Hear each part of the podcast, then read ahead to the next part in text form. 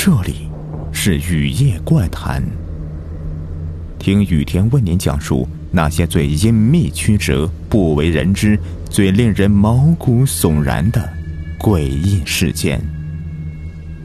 本节目由喜马拉雅独家播出。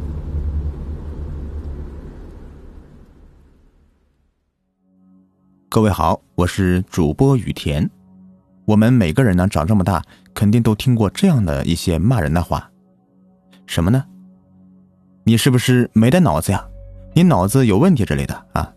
我们都知道啊，一个人的行为举止呢，都是由大脑控制的。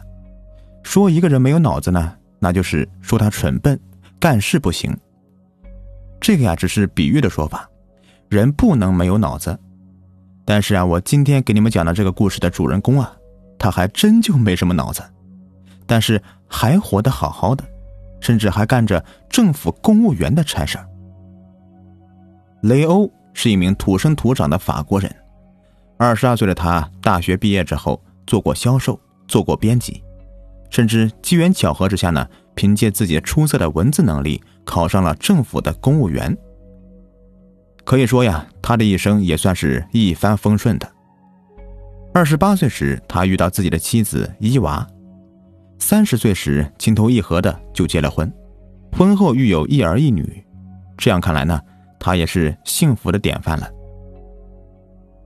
一路顺顺当当的，到了四十四岁，他早已经升职加薪了，一家人的生活其乐融融的。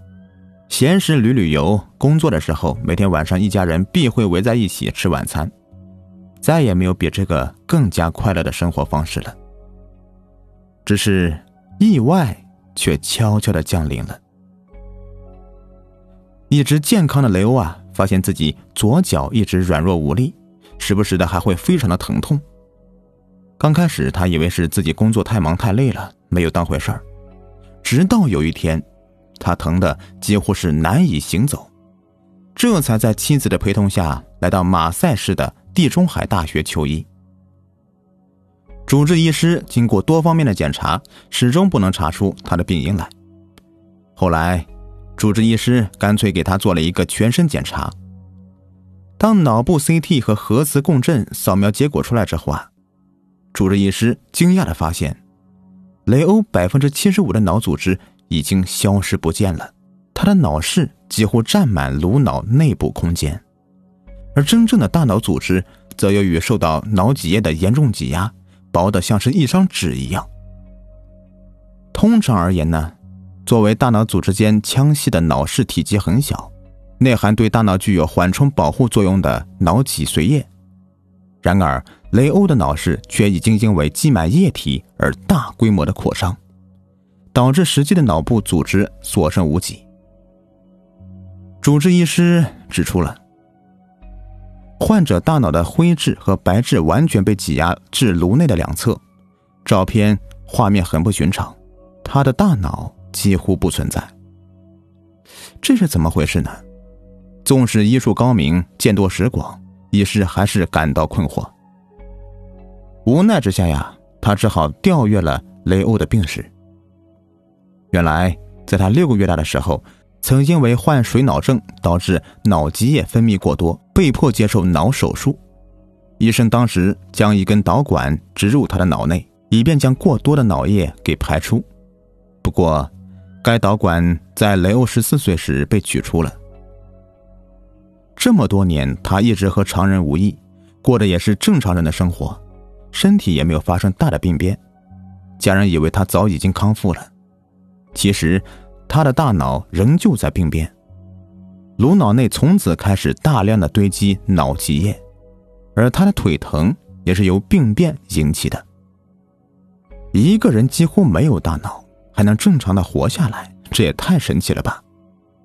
为了弄清楚疑问，医生当场为雷欧测试了智力，结果显示，他的智商为七十五，语言智商为八十四，操作智商七十。虽然相比一般人的八十五到一百，他的得分略低了，可是远不至于被列为智力迟钝或残疾。根据他目前的生活情况来看呀，他的个人发展或社交能力也未受到影响，一切正常。不过这个时候并不是怀疑的时候，医生先把疑问放到一边，为雷欧进行了手术。手术之后啊，他恢复的相当不错。英国著名医师权威杂志《柳叶刀》得到了雷欧的情况之后，率先刊登了这些罕见的病例。国际医学界为之震惊了，这个病例也刷新了人们对大脑的认识。我们接受的唯物论教育告诉我们，思维来自大脑，没有大脑呢，就不会产生意识，没有意识，人们就没有办法正常生活。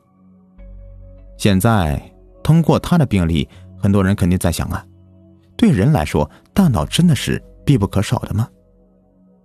其实，早在一九八零年，科技界最著名的杂志《科学》就发表过一所英国大学的研究成果，他们发现数百个正常生活甚至高智商的人都是无脑人。科学杂志在一九八零年十二月发表了一篇文章。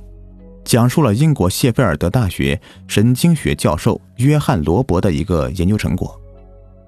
当时，约翰所在学校的一名校医在给数学系的一名学生做检查时候，意外的发现他的头部比正常人要大。于是，校医把该学生介绍到约翰教授那里做进一步的检查。这位学生成绩优异，智商更是达到了一百二十六。约翰用 CT 扫描他的头部时候啊，却惊奇的发现他没有大脑。不过因为涉及到学生的隐私，文章里面啊没有透露这名学生的姓名。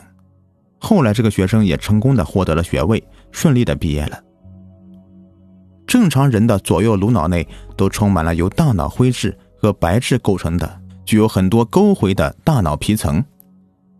一般大脑皮层有4.5厘米厚。并通过基底核与脊髓相连，而这名数学系的学生只有不到一毫米厚的脑组织覆盖在脊柱的顶端。他的颅腔内充满了脑积水，一般情况下患脑积水的人很难存活，即使活下来了也和植物人无异。不过，这位数学系的高材生却过着非常正常的生活。这样的案例虽然特殊。但是对于见多识广的约翰教授来说，他并没有觉得太奇怪，因为仅他个人就确定了几百例大脑斑球都非常小，而智力正常，生活学习和普通人没有差异的无脑人。他形容这些人呢是有着一个看不见的大脑。正是因为这个看不见的大脑，他们甚至比正常人更加的聪明。这两位无脑人算是平安成长的经典案例了。还有一位出生在美国弗吉尼亚州的无脑婴儿，他的整个颅脑只是一个水囊。当时医生断言他活不过几个星期，而事实上呢，他快乐的活了五年。到底是什么呢，让这些无脑人存活下来，并且一切生理功能都正常呢？雷欧的主治医生通过他的案例指出，脑组织可塑性非常大，在适当情况下。能够自动适应出生前或出生后的脑损伤。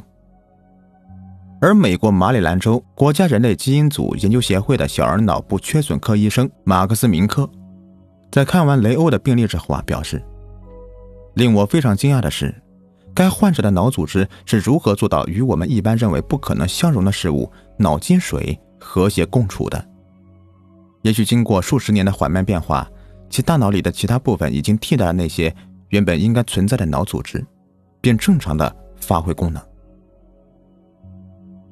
科学家们一直在不断的研究着。现在最新的研究成果认为啊，人类的大脑其实具有自我重组的功能。也就是说呀，如果有部分脑组织死亡了，其他部分会接替已经死亡部分的能力和功能，并维持人体正常的活动。由此呀，科学家们称。人类的智商其实与大脑的体积并没有直接关系，但是也有研究人员在研究了这些案例之后啊，提出了大脑弹性的概念。虽然脑积水将病人的大脑组织变小了，但是大脑就像是有弹性一样，部分病人的大脑得到了超频，反而将变得更加动态和复杂了。这个时候啊，好奇者就难免会想，是不是？只要掌握了这些超频的方法，人们的大脑也可以适当的加加速，智商大爆发呢。嘿，光是想象一下呀，就会变得令人十分的期待了。但是最终会怎么样呢？就要看未来科技发展的情况了。也许在不久的将来，人人都是超人呢。好了，听完这个故事，你是否也想测试一下自己的大脑是否健康呢？可以试试把舌头伸出来。连续哈气四五次，不晕的话，就说明你很健康。嘿嘿嘿。